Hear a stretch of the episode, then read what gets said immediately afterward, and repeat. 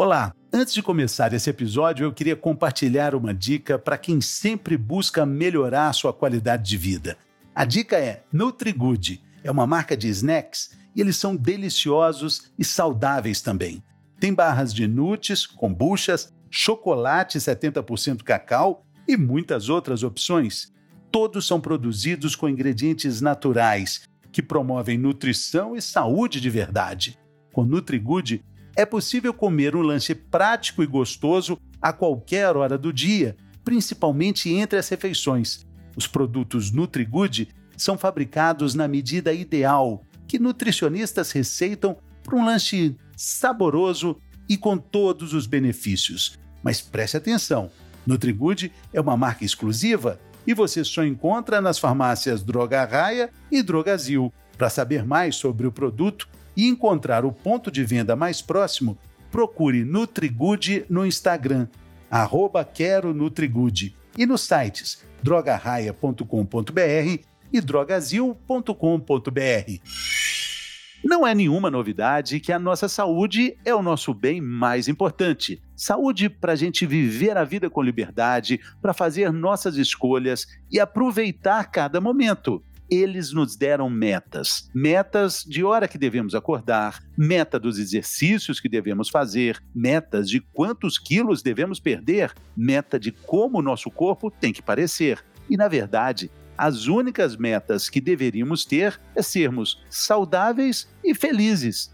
Não precisamos escalar montanhas, trilhas quilométricas, quando podemos subir e descer as escadas de casa, fazer agachamento, colocando roupa no varal, por exemplo. Não precisamos vencer uma maratona se podemos brincar de pega-pega com as crianças na sala de casa. Nossos melhores parceiros para manter a saudabilidade são aqueles que passam os melhores momentos com a gente, não é? Agora, para completar o que há de melhor nesses momentos, só faltou o Vigor Vive coloque um pouco de sabor nos seus dias e continue saudável. Facilite, com vigor vive. Sua vida saudável. Hashtag gostosamente possível. Olá, eu sou o Fernando Rocha e esse é o Na Medida do Possível, ou quase. Um não manual sobre a vida saudável. Não manual porque a gente, felizmente, não tem manual.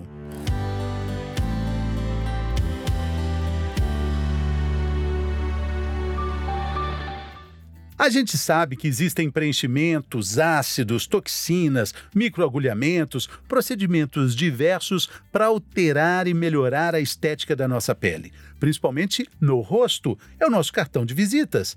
Mas será que existe um tratamento clínico para fazer a pele parar no tempo? Será que existe uma reconstrução perfeita? Aliás, será que a nossa idade pode ser considerada uma disfunção estética?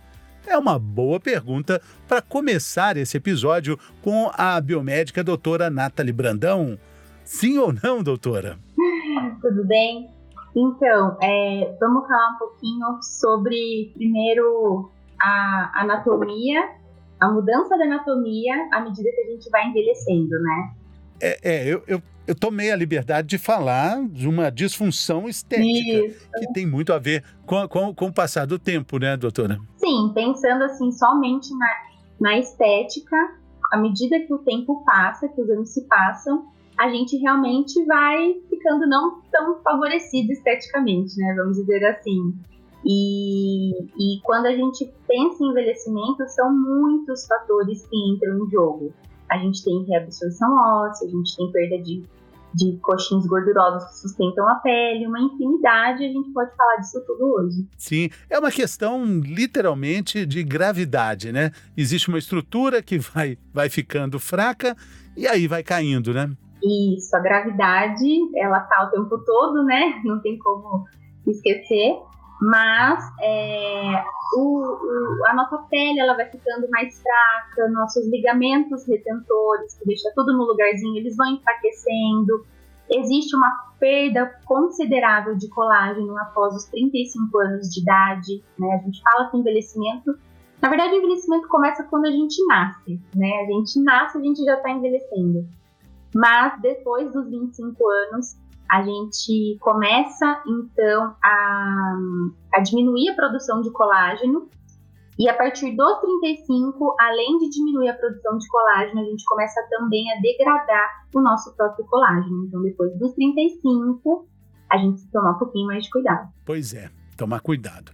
Mas tomar cuidado também para saber sobre esses procedimentos, porque o objetivo é, é, é fazer uma, uma, diferença muito sutil, né?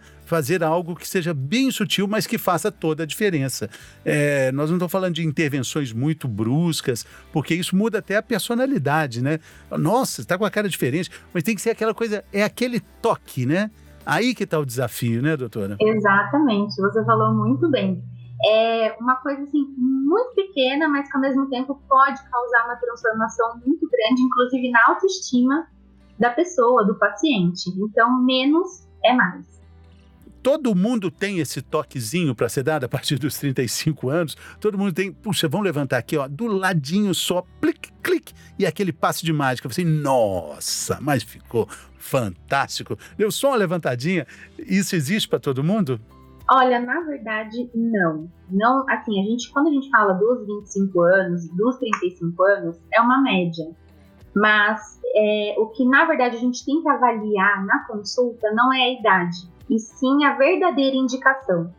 Eu tenho, por exemplo, pacientes de 50 anos que até hoje eu nunca indiquei, por exemplo, uma toxina botulínica. São pacientes que não apresentam rugas dinâmicas, por exemplo. Então, a gente precisa avaliar muito bem o paciente que tem indicação ou que não tem, para não indicar um tratamento que talvez naquele paciente não caia tão bem. Sei. Mas porque tem também alguns traços de personalidade, né? Por exemplo, existe uma, uma determinação na odontologia para que não, os dentes não fiquem totalmente brancos ou totalmente alinhados, porque a vida não é assim. Os dentes não são assim, na verdade, né? Isso faz parte de um sorriso. Aquela falta de continuidade é um charmezinho, né? Às vezes até uma quebradinha no dente faz parte de todo um charme do que a pessoa tem, é e, e se mostra para a vida. Eu vou falar de algo que eu adoro, mas é, pode incomodar algumas mulheres. Bigode chinês. Eu acho lindo quem tem. É mesmo, só. Não, mas... É, aí, aí a pessoa fica querendo tirar, mas não faz parte da personalidade dela. Sim, é, em algumas pacientes, até o que acontece, tem aquelas pacientes que têm um sonho de não ter absolutamente nada de bigode chinês. A gente fala bigode chinês mais popularmente, né? E, mas também é conhecido como sulco nasogeniano. Tem aquelas pacientes que não querem assim, ter nada, zero, zero de bigode chinês. Então eu explico que um pouco traz até uma naturalidade para o rosto. A gente olha para rostos de Isso. crianças, crianças têm suco nasogeniano. Então não faz nem sentido a gente querer ficar com o rosto 100% liso. Né? A proposta é igual uma covinha, por exemplo. Né? Exatamente. Né? Na verdade, a covinha, pensando na estética, ela é uma atrofia dérmica. Mas é um charme. Então a gente tem que deixar. Exatamente. Quando eu era pequeno, eu lembro de uma tia muito querida que fez uma plástica, mas estou falando do início dos anos 80, e ninguém mais conheceu ela. ela. Mudou totalmente a pessoa, ela virou uma outra pessoa. Isso também é muito comum, né? A, a pessoa fica completamente diferente. Essa busca por algo que seja muito perfeito acaba transformando a personalidade. Sim, a proposta não é essa. A proposta é a gente entender e aceitar que a gente vai envelhecer, mas envelhecer bem, né? Envelhecer assim, desculpa o termo, né? Não despencar, não deixar, não se abandonar. é, você aceitar o envelhecimento, mas você sempre se cuidando, sempre deixando tudo melhor mesmo, né? Não, de, não deixar assim aquele aspecto de que a pessoa se esqueceu. Dá uma escoradinha ali, né? Nas, nas ligas que estão sustentando esse nosso sorriso, é, esse nosso olhar penetrante, toda essa personalidade que nos acompanha ao, ao longo dos anos. O que, que existe de novidade nisso com relação ao preenchimento, toxinas, ácidos? Tudo isso pode ser empregado de forma sutil, leve, discreta? Sim. É, a novidade mesmo que existe é, é a quantidade. Antigamente eram, eram feitos toxina botulínica, preenchimento, mas é, tinha muito essa coisa de, de exagerar. né? Antigamente, quando começou, já, já era prática certas quantidades que hoje a gente já encara como muito. Então, hoje, Sim. menos realmente acaba sendo mais em relação a resultado, né? Dá para ver quem usa, né? Não todo mundo. Eu gosto de falar o seguinte: é, a gente nota só quem exagerou. A verdade, a verdade é que a maioria das mulheres faz, mas elas não gostam de. A maioria não gosta de falar, tem aquelas que gostam, né? Mas a maioria não gosta de falar. Então, é, todo mundo, todo mundo não, a maioria faz, mas a maioria gosta de ficar quietinha, não gosta muito de falar. E a gente às vezes fica com essa sensação de que quem faz fica exagerado, justamente por notar somente as que exageram. Sim. Isso vale para o preenchimento também, assim, para, para outros procedimentos além da toxina? Estou dizendo coisas que são que aparecem muito. Às vezes a pessoa está com, com a maçã do rosto muito proeminente, assim, às vezes o queixo, dá para ver muito assim a boca também, aquela boca bem definida. Não é natural, não foi Deus que fez, né, doutor? não, Deus não faz assim, né? Deus é sábio. Então, na verdade, toxina botulínica e preenchimento são os tratamentos que mais é, têm a chance de ficar evidentes, porque eles acabam mexendo um pouquinho mais com a estrutura, né? A toxina botulínica, ela relaxa o músculo, e aí que tá a coisa de dosar, porque senão imagina você relaxar demais o músculo você quer, por exemplo, fazer uma cara espantada, levantar a sobrancelha, a sobrancelha nem mexer. Então, causa um impacto muito de rosto engessado. E o preenchimento em relação à volumização. O preenchimento, o próprio nome já diz, né? Ele preenche. Então, ele dá volume. O objetivo muitas vezes é dar sustentação, mas ele pode preencher demais. E aí que está também a questão da quantidade um lábio, por exemplo, uma paciente que quer começar com preenchimento labial, eu sempre indico começar apenas com uma seringa, para ela ver como ela se sente, para ir para casa, para, né, não que a gente tenha que escutar os outros, mas a nossa família às vezes é importante ter o feedback, né, do que, do que achou, para então, se fizer mais, depois de pelo menos 15 dias, pensar em uma nova aplicação, mas sempre começar devagarzinho, né? Faz primeiro apenas uma seringa, que no caso a gente fala que é 1 ml, para depois partir para mais. Agora existem também cuidados, né? É, a gente está falando de procedimentos estéticos, é, que nem sempre são, são baratos, mas cuidados que hum, as pessoas precisam observar com quem vai aplicar. Quais são as dicas que a, a senhora dá com relação à clínica, com relação. Hoje tem também dentistas que fazem isso, também fazem bem. Foi uma. Existem possibilidades para que o dentista faça, mas o que é preciso observar antes eh, de, de submeter a um tratamento disso tudo? Eh, eu falo com relação à higiene do local, preço. Quais são as dicas, doutora? Olha, em relação à formação do profissional, é, o profissional ele precisa ser um profissional graduado na área da saúde e ter habilitação, né? Como em qualquer qualquer qualquer profissão existem os maus e os bons profissionais, né? Sim, mas isso não vai estar tá escrito, a pessoa vê a propaganda, não vai estar tá lá. Você não, não tem como é. pedir o, o CRM do, do, do, aplicador, né? Do, do dono da clínica. Isso. É, olha, eu tenho essa sensação e, e acredito estar certa de que quando o valor é muito abaixo, alguma coisa não está indo tão bem, né? Não, não, não falo para serem tratamentos muito caros, mas muito baratinho também, baratinho depois sai caro, né? Porque é uma clínica que segue toda a regulamentação, é, no fim das contas, ela precisa cobrar um preço mais caro, né? Se é uma, uma clínica que ela recebe visitas regulares da vigilância. Se é uma clínica em que o profissional precisa pagar o conselho, se é uma clínica que precisa pagar uma empresa que vá mensalmente ou semanalmente recolher todo o resíduo de, por exemplo, né, para entenderem melhor o que estou falando, esses procedimentos, eles vão gotas de sangue, então assim, não é um lixo comum, então precisa vir uma empresa para retirar esse resíduo sólido infectante. Então, se você coloca tudo na ponta do lápis, a clínica, para ela se manter, para ela ter, manter as portas abertas, ela precisa seguir tudo isso. E não dá para cobrar, por exemplo, uma toxina botulínica por 600 reais. Não tem como. Né? Não tem como a clínica se bancar. Então, o preço já é sim indicativo. Não é garantia, mas é um indicativo. E na, na própria consulta, eu falo que na consulta é, quem está sendo avaliado não é o paciente, é o profissional. Então, você vai estar avaliando ali o profissional se ele tem conhecimento técnico legal, é, você consegue ver algumas certificações que de repente tem na recepção ou na sala do profissional. Mostrar, pedir para ele mostrar antes e depois de resultados, para ver se você gosta da linha dele, né, de, de trabalho. E acredito que essas sejam boas dicas para ver que você está em boas mãos. Eu gostei que a mais interessante é essa, preço muito baixo já é algo para desconfiar, né?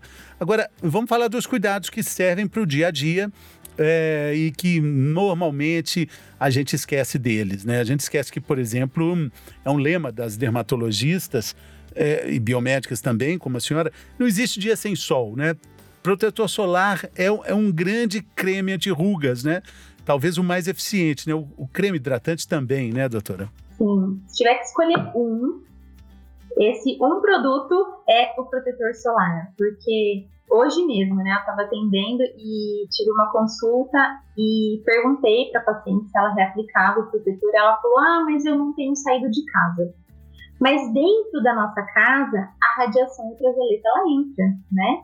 Então aqui está claro porque entra a radiação ultravioleta dentro de casa. Inclusive as lâmpadas, a luz do notebook, luz do celular, que hoje em dia a gente fica bastante, elas também degradam colágeno. Atrapalhar, sim, claro, com o tempo, mas o protetor solar funciona como um creme hidratante também? Um pouco, ele assim, ele não substitui, mas ele acaba servindo também como um hidratante, né? Porque querendo ou não, o protetor solar, ele está ocluindo a nossa pele e não deixa a nossa pele perder água para o ambiente.